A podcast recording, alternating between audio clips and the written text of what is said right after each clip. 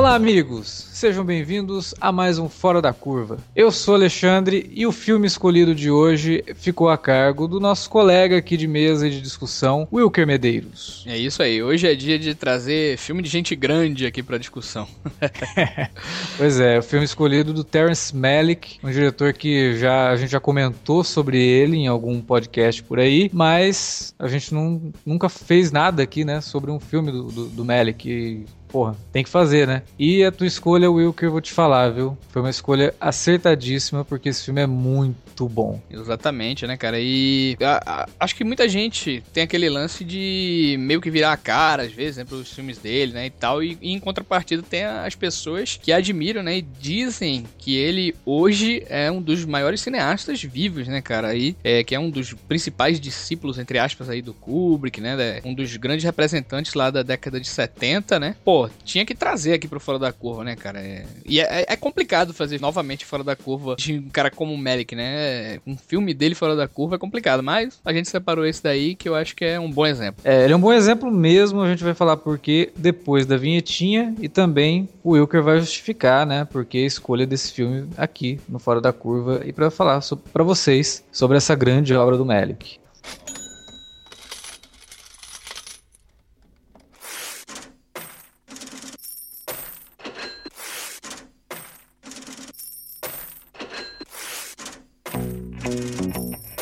Interromper rapidamente o podcast para dizer que se você gosta do conteúdo do Cine Alerta, você pode nos ajudar a fazer mais e melhor. Entre agora mesmo em www.patreon.com barra Cinealerta e seja um dos nossos colaboradores. Você pode receber os podcasts antes de todo mundo, participar de sorteios e até de hangouts mensais com a nossa equipe. Entre, se informe, confira o que queremos trazer para você no futuro e nos ajude. www.patreon.com barra Cinealerta. Pronto, não falei que era rápido? Pode curtir o podcast agora.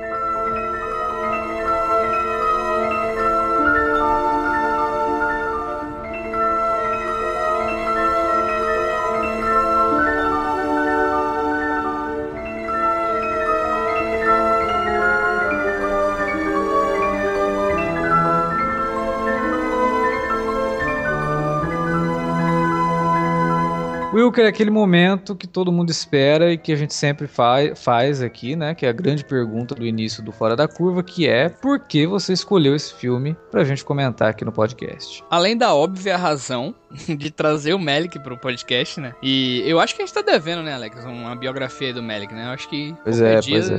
deve acontecer aí, com certeza. Se a gente tivesse feito, se a gente gravasse podcast, por exemplo, em 99, a gente poderia fazer um podcast sobre dois filmes só, né?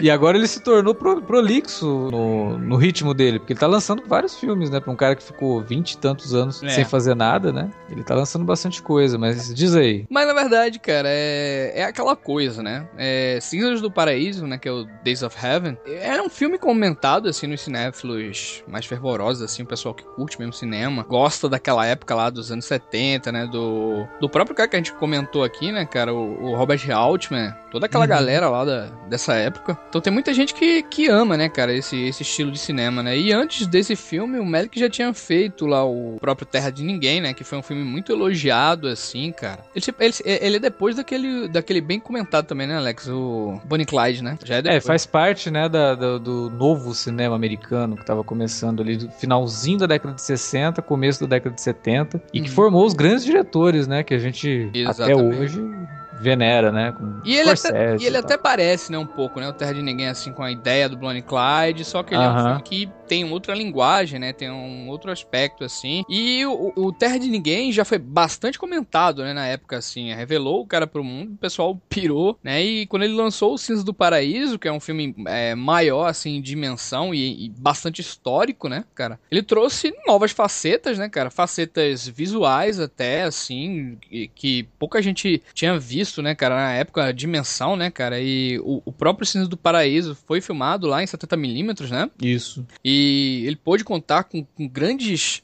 é, com uma equipe técnica imensa, assim, grandes profissionais, né, bicho? E eu acho que Incisos do Paraíso, ele definiu praticamente como é que seria o estilo dele daqui para frente, entendeu? Tudo bem que ele é um cara que faz poucos filmes, né? Ele tem intervalos gigantescos aí entre um filme e outro. Mas se você pegar, é, você vai ver que os demais filmes dele têm características muito parecidas, né, cara? Como aquelas narrações em off, como esse lance de se atentar bastante à natureza, evidenciar a beleza dos locais, né, cara? E abordar as relações humanas. Então, o Cinzas do Paraíso, ele tem muito de todos esses aspectos, né, que ele vai colocar na filmografia dele depois e até antes mesmo, porque se a gente for ver a relação dos dois protagonistas, que é vivido entre as por dois irmãos, tem um pouco do Badlands daquela coisa de viver, sabe, na loucura uhum. por aí e tudo mais. Então, e é curioso que o Cisnes do Paraíso não seja um filme tão citado como o próprio Terra de Ninguém, o Árvore da Vida hoje em dia, o sensacional Além da Linha Vermelha, né, cara? Isso. E é um filme que carrega, né, e moldou a carreira do cara, né, bicho? Então, é, eu achei interessante a gente trazer pra cá pra gente falar um pouquinho, né, cara, sobre esse filme. É, o, o Cinzas no Paraíso, ele sofreu bastante com a aceitação dos, dos críticos da época, né, porque o Badlands tinha sido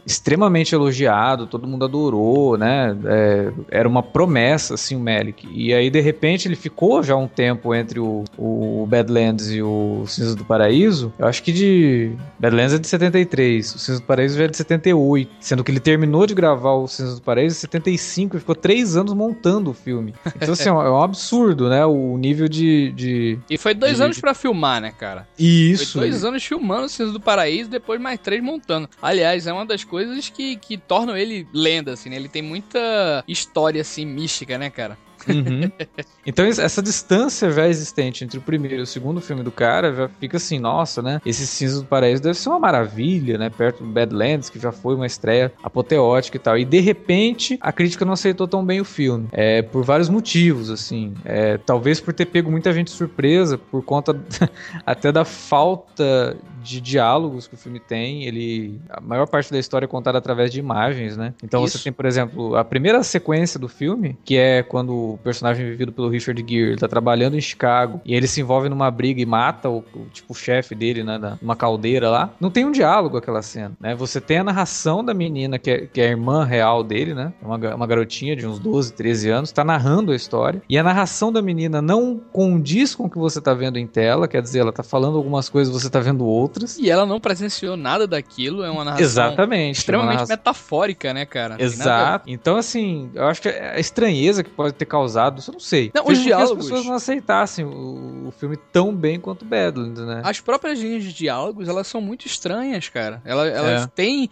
De repente, os caras começam a, a, falar de um jeito lá e de um modo, assim, bem... Sabe, cara? E não tem, às vezes não tem muito a ver com a própria cena. E essa coisa da narração em off é algo também que tá em todos os filmes dele, né? E, novamente, a narração em off no filme dele não é aquela narração, aquele artifício utilizado para situar o espectador na história, né? Contar o que tá acontecendo ali, o que o personagem está fazendo, etc. Não, é, é, ele usa realmente isso aí como um, uma espécie de artifício artístico mesmo, entendeu? É, é, uhum. é, é, como se fosse quase uma substituição de diálogos, cara. Eu lembro que em, em Amor Pleno é, é o filme inteiro assim, cara, inteiro assim, né? Não tem, praticamente não tem diálogos o filme. É uma narração, né? Onde a gente vê os, os personagens lá. E, e isso que você tá falando, eu acredito que sim, cara. Que muita gente deve ter estranhado, né? Assim, deve ter, eu acredito que devem ter elogiado o visual, né? Uhum. Mas. É, não, isso. Bom, também se não elogiar o visual desse filme, larga da profissão de crítico de cinema, né? Porque, porra. Não, eu, eu, eu, vi, cara, coisa que tem, tem muito crítico de cinema e gente que curte cinema que acha que esse foi o trabalho fotográfico, assim, mais lindo que já, já conseguiram fazer, cara. De captar, tá ligado? É, cores e, é, e, e a imagem e tudo aquilo formar, tudo aquilo ficar tudo redondinho, sabe, cara? Tudo se encaixar. Então, o todo desse filme, do trabalho fotográfico, que é assinado por, por dois diretores de fotografia, né, Alex? Que é o Nestor Almendros e o Haskell Wexler. Uhum. Dois monstros de direção de fotografia. pois é, o, o Nestor, a, a, gente citou aqui é, outros caras, né, outros diretores. O, por exemplo, o Eric Homer e o Truffaut eram fãs do Almendros, entendeu? Então eles sempre contavam com ele também. Então é um filme que pode ter, que o Melick pode ter o seu dispor. É, muita gente boa. O próprio Ennio Morricone, né, cara? Na trilha. É, trilha sonora do Morricone. Agora, uma, uma questão aí sobre a direção de fotografia, vale lembrar também que ele não é tão bonito assim à toa, né? Porque o Malik, ele, ele tem por hábito, os filmes recentes dele também são assim, de utilizar muito a iluminação natural, né? Uhum. É, então, grava em locação e tal, utiliza muito a iluminação natural. E o, o Cinza do Paraíso, ele tem muito disso, quer dizer, ele é todo nisso. E ele coloca a, no talo, assim, o que, que você consegue captar na película com pouquíssima luz, cara. É, é muito difícil, assim, porque a, a película, ela exige muita luz para você gravar nela, né? Uhum. Você, é uma foto, né? Como você bater uma foto. Se você não tem luz, é fotografia, escrever com, com, com luz, né? Não, não, é o lance lá do... de você ter uma boa câmera né, também, né? Um bom equipamento, né? Talvez a câmera de 70mm, né? A, a, a, projeção em si ressalte muito da, da é, das cores também, né? É, mas aí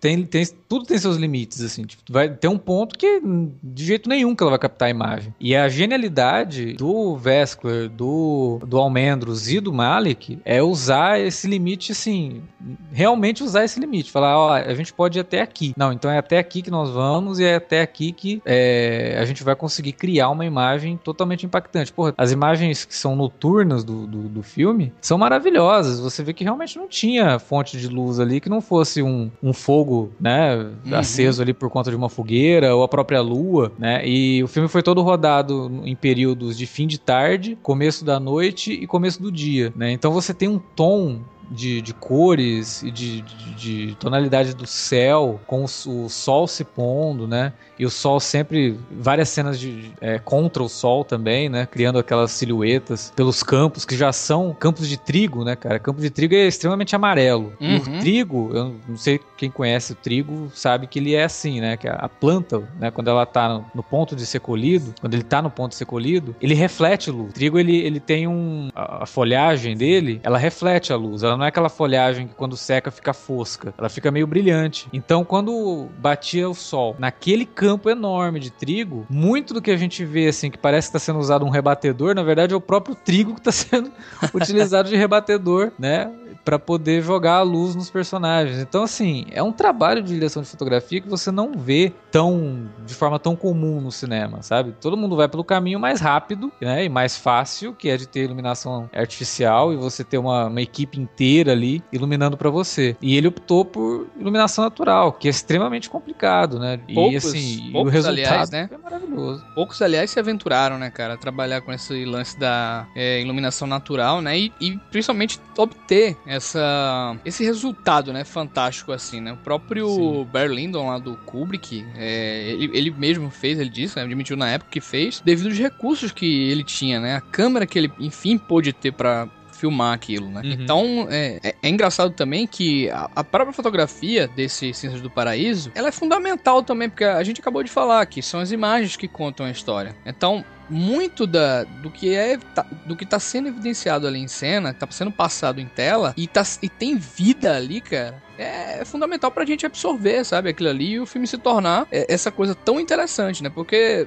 se a gente for ver o filme, né, acho que o que? A, a, trama, ela é o que? Se passa no século XX, né? É, comecinho do século XX, passa em 1920 e pouco. Aliás, não, acho que é 1916, que aparece um, um jornal com uma data ali, é uma coisa uhum. assim, sabe? É bem comecinho do século XX mesmo. Num período de extrema dificuldade, né, nos Estados Unidos, assim, tipo, as pessoas não tinham a fartura de nada, né? Então tinham que realmente trabalhar muito para conseguir ter um salário de sei lá, 10 centavos a hora. Assim, umas coisas ridículas. É bem no comecinho mesmo, né, cara? Do, da, é. da, época, assim, de várias descobertas. E ele é um filme que traz esse, esse, essa carga histórica, né? Ele poderia uhum. ser um filme aborrecido, aquele, aquele típico filme épico, né? Que a gente uhum. costuma falar e tal. Mas ele não, ele segue outro caminho, é completamente diferente, né, cara? É, artisticamente mesmo, você vê que, que o diretor tá querendo fazer outra coisa ali, não quer seguir por essa, por essa ideia, né, bicho? A, a trama, Alex, o que, é que tu acha da trama, assim? Até foi foi bem controversa, né? A gente comentou aqui que ele foi, na época, o pessoal até estranhou, né? Pois é, é uma trama que se você for analisar, assim, qualquer diretor sem um pingo de sensibilidade teria feito um filme, cara, extremamente novelesco, né? Porque o que, que é? É o cara que tem uma namorada, mas ele fala para todo mundo que ela é irmã dele.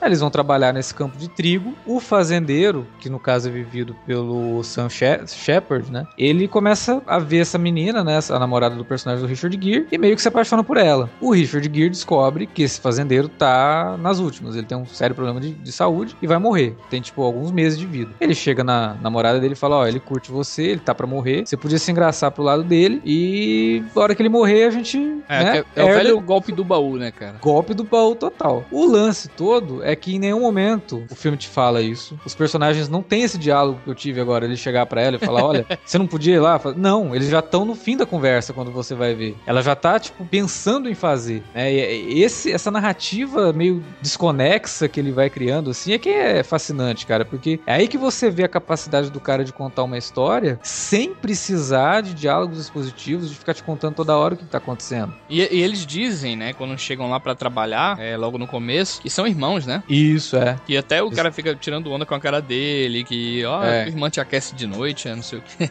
É.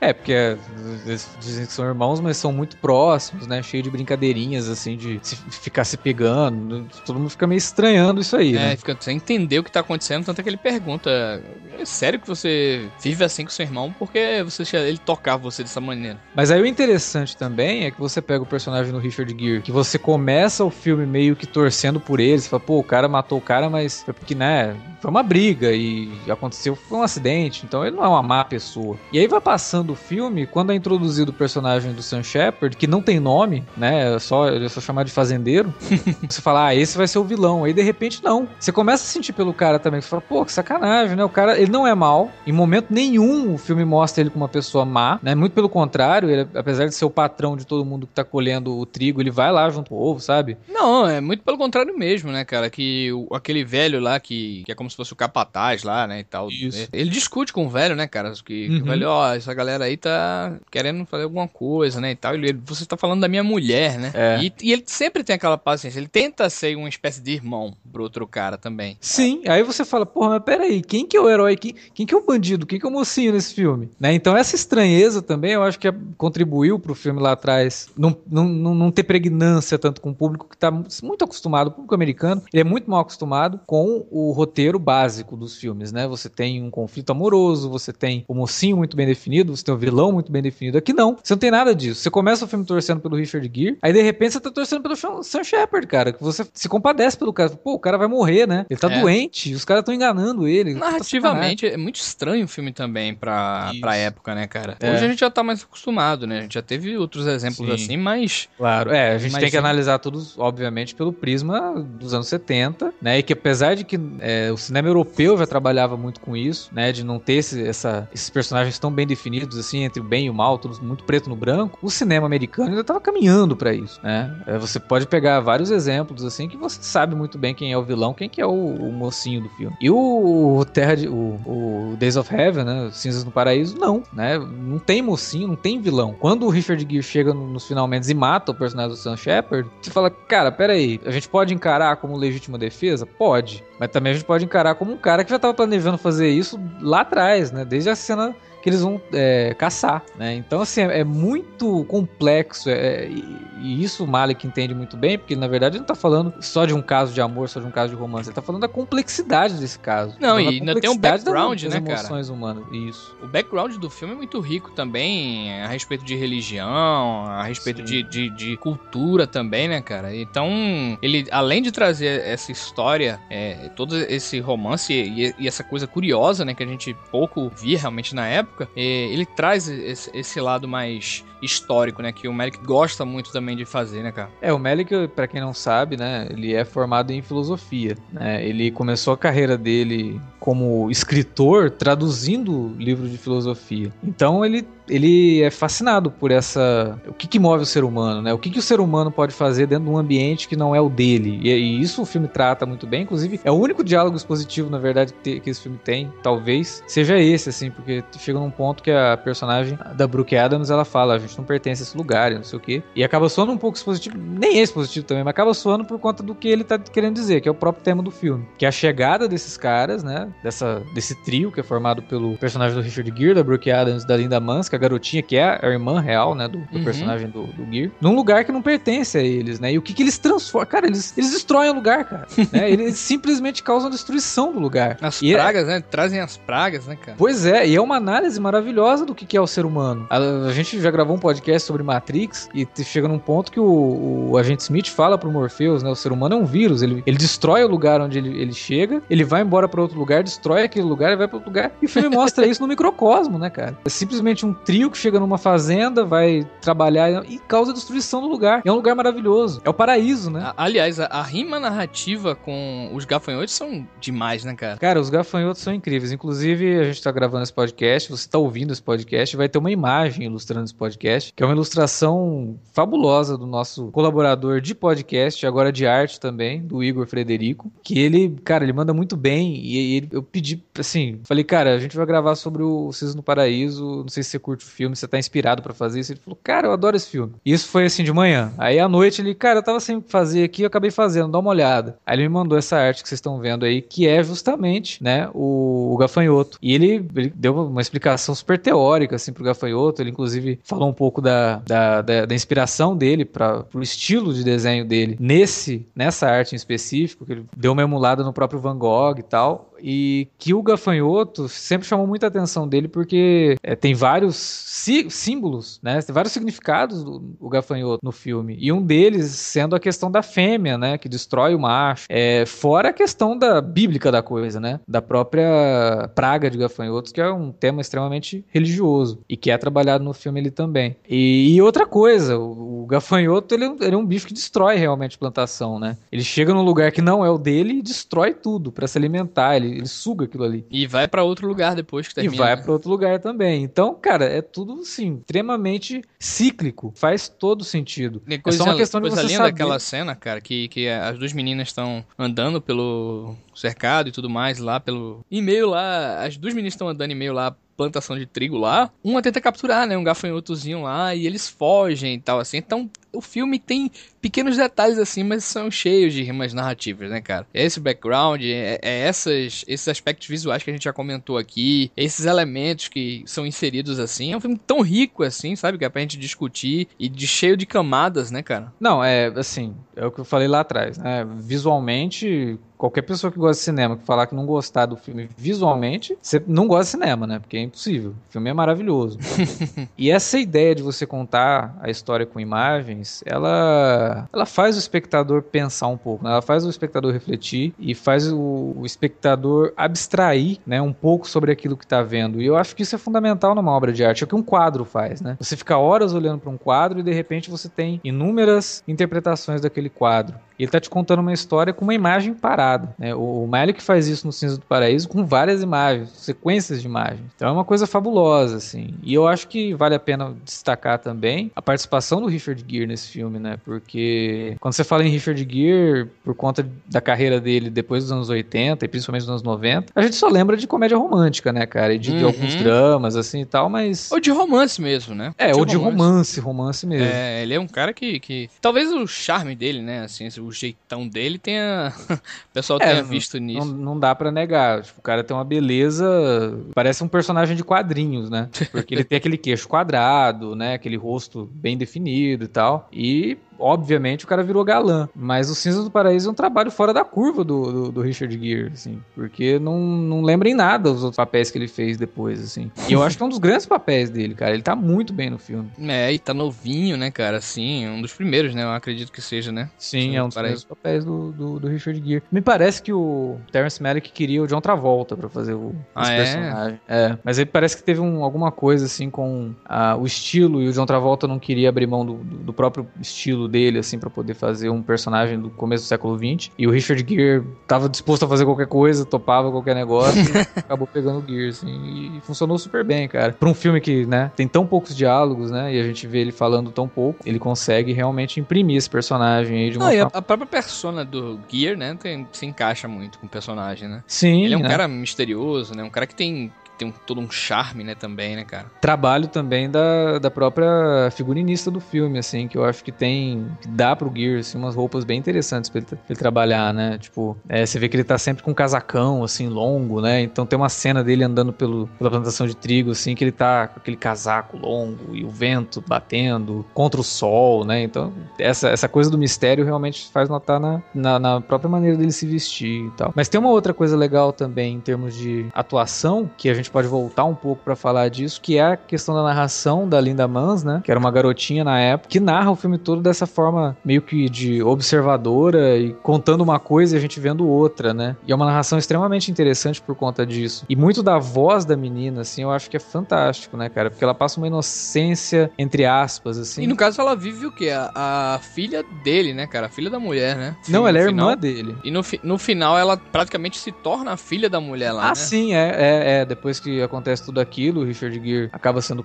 pego, né? A mulher viaja com ela, assim, elas provavelmente falam que são mãe e filha e tal. É, Ou e irmã, sei lá. Eu né? acredito que também ela deve ter se casado novamente, né? Sei é, lá. porque ela foge lá com um monte de soldados, né? Ela vai embora lá com Isso. soldados e tal, que estavam indo pra Primeira Guerra. E a menina fica num orfanato, acaba reencontrando uma menina que ela conheceu no próprio campo de trigo lá. E aí as duas partem, né, em direção a uma. Ah, é verdade. É, tem isso também. Que é, que é bem legal, assim, porque não, não finaliza nada, né, cara? Tipo, é, é um. É como se fosse uma lupa num momento da história de todo mundo ali. Aconteceu muita coisa, mas a vida delas continuou depois, né? E cada uma seguiu o seu caminho e tal. Agora você acha que ela, que ela sabe dessas coisas através do que? De histórias que contaram para ela? De... Eu acho que ela, ela, ela só ela fala o que o irmão falou. E, por exemplo, quando ela. Porque, na verdade, o filme não é contado por ela. A gente tem a narração como se ela estivesse contando para alguém isso. sobre a época em que ela vivia com o irmão. Então, tipo, a história não é essa história. É ela falando sobre a época. Ela fala no começo: ah, meu irmão era muito legal. A gente vivia fazendo um monte de coisas, não sei o que. Mostra o irmão dela matando o cara, sabe? Então, tipo, ela não tava falando daquela morte em si. Ela tava falando da experiência de, de viver com o irmão dela. Eu acho que isso que é, é poético no filme, assim assim, porque eu, eu, falei ali agora há pouco da questão da inocência. Ela não é tão inocente assim, porque ela tem 13 anos. Ela, várias coisas ela sabe definir o que é certo e o que é errado. Isso, isso. É, mas ela tem um modo particular de ver o mundo, como toda criança tem. Até, sei lá, até os 16 anos, todo mundo tem uma, uma forma diferente de ver o mundo, porque não conhece o mundo direito. Você só conhece o mundo através dos, dos adultos com quem você convive. Né? E o pouco mundo que você convive sozinho é um mundo dominado por adultos, que é o mundo escolar, né? O mundo infantil mesmo. Ele é totalmente dominado por adulto. Você só vai ter uma visão mais aberta de mundo, entender como que o mundo funciona mesmo, quando você atinge uma, uma certa liberdade, né? Que você vai trabalhar e que você conhece outras pessoas e que você uhum. começa a ser dono de si mesmo, né? Enquanto você é uma criança, cara, a tua visão de mundo é muito limitada. É, eu, é isso que essa menina representa, assim. Ela não, ela tinha ideia de algumas coisas, mas de outras ela era totalmente alheia né? Toda a questão de que, porra, o que, que aconteceu? Meu irmão matou esse cara e, e de repente, não, ela não tem essa, essa noção. Assim, pra ela é tudo normal. Elas, eles simplesmente saíram de Chicago e foram pro campo para tentar uma vida nova na cabeça dela. Assim. O motivo ela ignora.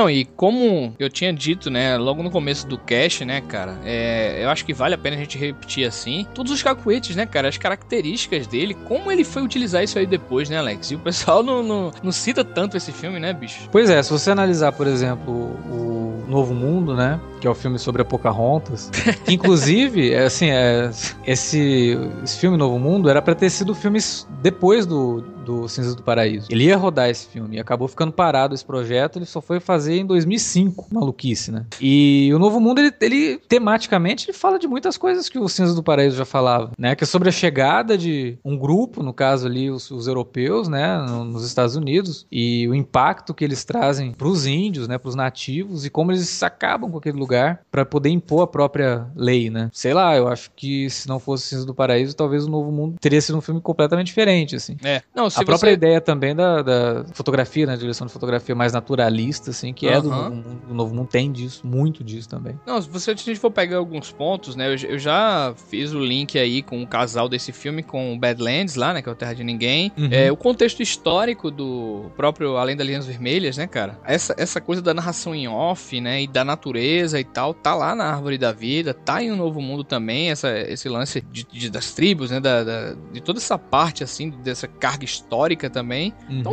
é, é, algo, é um filme que, que tá aí, cara, e ele utiliza novamente, ele pega esses elementos e refaz de uma maneira mais inventiva, né? Ele vai fazendo aos seus moldes, né, cara? E, e que bom que ele tá trabalhando, né? Voltou a trabalhar mais, assim, né, cara? Pois é, ele lançou Árvore da Vida em 2011, aí em 2012 O Amor Pleno, né? Agora em 2015 o Night of Cups, que eu não sei ainda o nome em português, e já tem um outro filme engatilhado aí para esse ano. De Copa. Isso, vai ser Cavaleiro de Copas mesmo, né? É, é, é. E agora em 2016 ele já tem outro filme que não tem título ainda, mas o filme eu acho que ele rodou junto com esse Cavaleiro de Copas e acho que tem até alguns atores que compartilham do, do elenco, assim e tal. Acho que o mais interessante disso tudo é que depois do Cinza do Paraíso, o Melick fez vários filmes, que é o que a gente comentou agora, né? O Além da Linha Vermelha, o Novo Mundo e tal. E são filmes longos, né, cara? O Além da Linha Vermelha tem quase três horas, né? O Árvore da Vida tem três horas. Novo Mundo acho que tem duas horas e vinte, mais ou menos. E o Dias do Paraíso é incrível, cara, porque o filme tem uma hora e meia.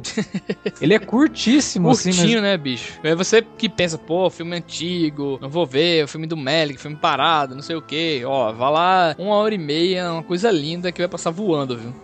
é, pois é, é um filme extremamente é, imersivo. É, não, não tem como você assistir ao filme e não ficar maravilhado o, o visual do filme, assim, porque ele te joga ali naquele, naquele universo mesmo. É, quem gosta de pintura, né? É, muito do que a gente vê no filme foi inspirado pelas obras do Edward Hopper, inclusive a própria casa, né? Onde a mansão, Olha aí. fazenda, né? Onde o, o, o personagem do, do Sam Shepard mora é totalmente inspirado por um quadro do Edward Hopper chamado The House by the Railroad, que é assim, é quase que como foi quase como utilizado arte conceitual, assim, esse é, quadro. como porque, base, né, cara? É, porque é, é idêntico, assim, a casa é igualzinha. E as cores, né, cara, que é impressionante. Agora, eu acho que também dentro dessa ideia da técnica do filme, do visual dele, a sequência que começa com a invasão dos, dos gafanhotos, né, e que culmina depois com aquele incêndio, cara, é uma das coisas assim mais impressionantes que você vai ver no cinema feita de forma natural, assim. Porque, cara, você tá falando de controlar uma nuvem de gafanhotos, você não controla isso. é, é, vale, vale dizer que tem uns closes, assim, nos gafanhotos, né, cara? É de uma realidade, assim, de uma credibilidade, né, bicho? Fabulosa, cara. E depois, na cena que realmente é o conflito todo, né, o, é o clímax da, da, da, da, questão, que é quando o personagem do Sam Shepard é, percebe tudo que tá acontecendo e resolve colocar fogo em tudo. Cara, aquilo é, é impressionante, assim. É, o americano chama de achievement, né? Seria aquilo que você alcançou, né? Tipo, é o ápice, assim, do que você alcançou, que é impressionante. Você não vê isso hoje, que é, seria, teoricamente, mais fácil de ser feito. Ah, é. Hoje seria tudo digitalzão, né, bicho? Tudo digital, cara. É impressionante. A, sequência da invasão dos, dos gafanhotos e o incêndio é incrível. é, é, incrível mesmo, assim. É, e é como falei, é de uma credibilidade imensa, né? Que você vai vendo lá os bichos lá devorando o troço, invadindo mesmo. Parecia, eu não sei, cara, como foi feito aqui. Seria interessante a gente, a gente até conferir essa cena, viu, bicho? E registro. É, ali o que, eles foi, o que foi feito para fazer a nuvem de gafanhotos é gafanhoto mesmo, assim. Eles simplesmente estavam no helicóptero. Eu sei, eu sei. Jogaram os gafanhotos no helicóptero? Nossa, cara. ah, uma curiosidade também é que tem uma, uma das cenas mais emblemáticas do filme é quando você vê os personagens, né? Todos na contraluz, vendo aquela nuvem de gafanhotos, né? E aí você vê os, os, os personagens apro se aproximando, assim, do, do campo. Na verdade, eles tiveram que fazer essa gravação de trás para frente, porque eles não iam se aproximar dos gafanhotos. É, então eles, eles, na verdade, estavam indo de trás para frente e depois o, o Melick só inverteu, né, a, a, sequência, assim, pra gente ter a, a ilusão de que eles estão andando em direção aos gafanhotos. Quando na verdade eles estavam indo. é, com, é, na verdade eles estavam indo para fora de onde estavam os gafanhotos. Tem a cena lá dos, dos outros bichos, né? Dos patos comendo gafanhoto e. É, da, da galinha, pato comendo. Uns pequenos detalhes, assim, né, bicho? Que é. torna essa cena mais incrível ainda, né? Mais crível ainda, principalmente, né, cara? É, e eu recomendo realmente que quem não conhece o filme, já tomou alguns spoilers que a gente já falou aqui, mas ok. Azar o seu, você já devia conhecer esse filme.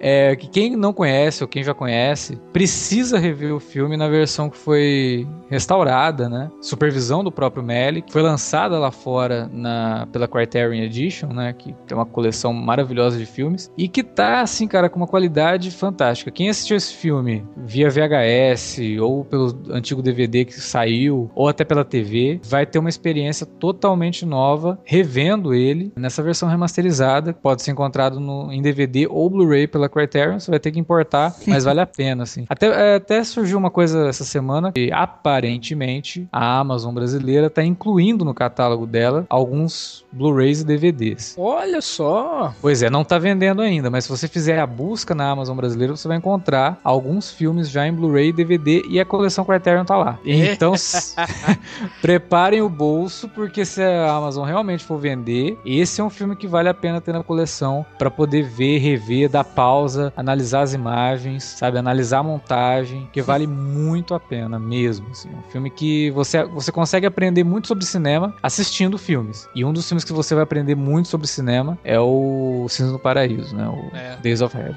Com certeza. né? A filmografia do, do Melick. Do Melick, né? Geral, é. Do ponto de vista visual, é, é, incrível mesmo, né, cara? E narrativo, né, cara? Você consegue entender muito que a narrativa não precisa ser aquela coisa engessada que a gente tá acostumado, né? Ela não precisa seguir pelos caminhos mais óbvios. Exatamente. E ela pode sim fazer todo sentido. Aliás, ela pode inclusive fazer mais sentido do que a gente pode ter num filme expositivo demais, quando é deixado pro espectador, né? É, analisar tudo aquilo e tirar as próprias conclusões de quem que é o vilão, quem que é o mocinho sobre o que, que é esse filme, o que, que esse filme quer me dizer. Né? E o Malik entende disso, cara. Ele é um. Ele é um cara. Ele é um acadêmico, né? Extremamente interessado em filosofia, em religião. E ele coloca tudo isso nos filmes, assim, de uma forma realmente é, muito interessante, muito relevante e muito competente, né? E que é um deleite, assim, para quem gosta de bons filmes, cara. Realmente, esse filme é, é fabuloso, assim, para ser visto e revisto, com certeza. Com certeza, com certeza, assim. É aquele, aquele filmaço que ficou lá é, nos anos 70 que muita gente quando revê assim hoje em dia, nossa, cara, como é que tem, como é que muita gente não fala sobre isso, hein, bicho? Pois é. é incrível, é incrível. Então, é, hoje, né, ele é extremamente bem visto, né? Hoje essa, essa barreira que existia, que existiu na, da, da crítica com o filme durante os anos 70, ela não existe mais. Hoje ele é considerado um dos filmes é, esteticamente mais significantes do cinema. Tá em várias listas de filmes mais importantes do, do cinema americano, mas porque é o, é o reconhecimento tardio tardio que vários filmes acabam recebendo, né? E ele recebeu esse reconhecimento. Hoje ele é né, considerado um dos filmes mais importantes do cinema. Mas na época, infelizmente, não foi visto assim. E talvez seja por isso até que o Terence Malick ficou tanto tempo afastado, né? Eu acho que para ele, talvez tenha sido um filme muito significativo e que ele conseguiu fazer aquilo que ele queria comercialmente, né? E como artista, vendo várias pessoas criticando, né? E não entendendo a proposta, talvez tenha pesado um pouco nessa decisão dele de se afastar do cinema e voltar depois de 20, 20 e tantos anos. Com certeza, com certeza. É isso aí, gente. É, acho que é por hoje, né, cara? É o que a gente tinha para falar aí de Cinza do Paraíso, né? Por enquanto, né? A gente for aprofundar mais em, novamente naquela, nas camadas que a gente citou aqui, a gente vai mais fundo, né? Mas eu acho que vale a lembrança aqui, valeu o, o comentário, né, Alex? Aqui, a, a lembrança no, fora da curva, né? Com certeza. Eu sempre. Eu gosto muito de gravar o Fora da Curva porque a gente tá falando de filmes que geralmente são difíceis de ser encontrados, assim, difíceis de serem comentados também. E que é importante para que as outras pessoas que não conhecem acabam acabem conhecendo, né? Como eu falei, é um filme que você tem que assistir. Mas, aquele recadinho básico de sempre, se você gostou do podcast, se você gosta do Melick, se você gosta do Cinza do Paraíso, deixa um, um recado pra gente, deixa um comentário aí na área de comentários do site ou lá no nosso e-mail alertavermelho@cinealerta.com.br. Lembrando também que estamos nas redes sociais, lá no Twitter, no arroba Cinealerta, no Facebook, no facebook.com.br Cinealerta e agora no Instagram também, também arroba Cinealerta. É, use as redes sociais, como sempre, para divulgar nosso trabalho. Aproveita aí para indicar para seus amigos um bom filme, fala para eles, ó, assiste o filme e depois você ouve esse podcast aqui que vai falar um pouco sobre a filmografia do Melick e sobre a relevância que tem esse filme aí. Exatamente, gente. É isso e até a próxima. Até a próxima.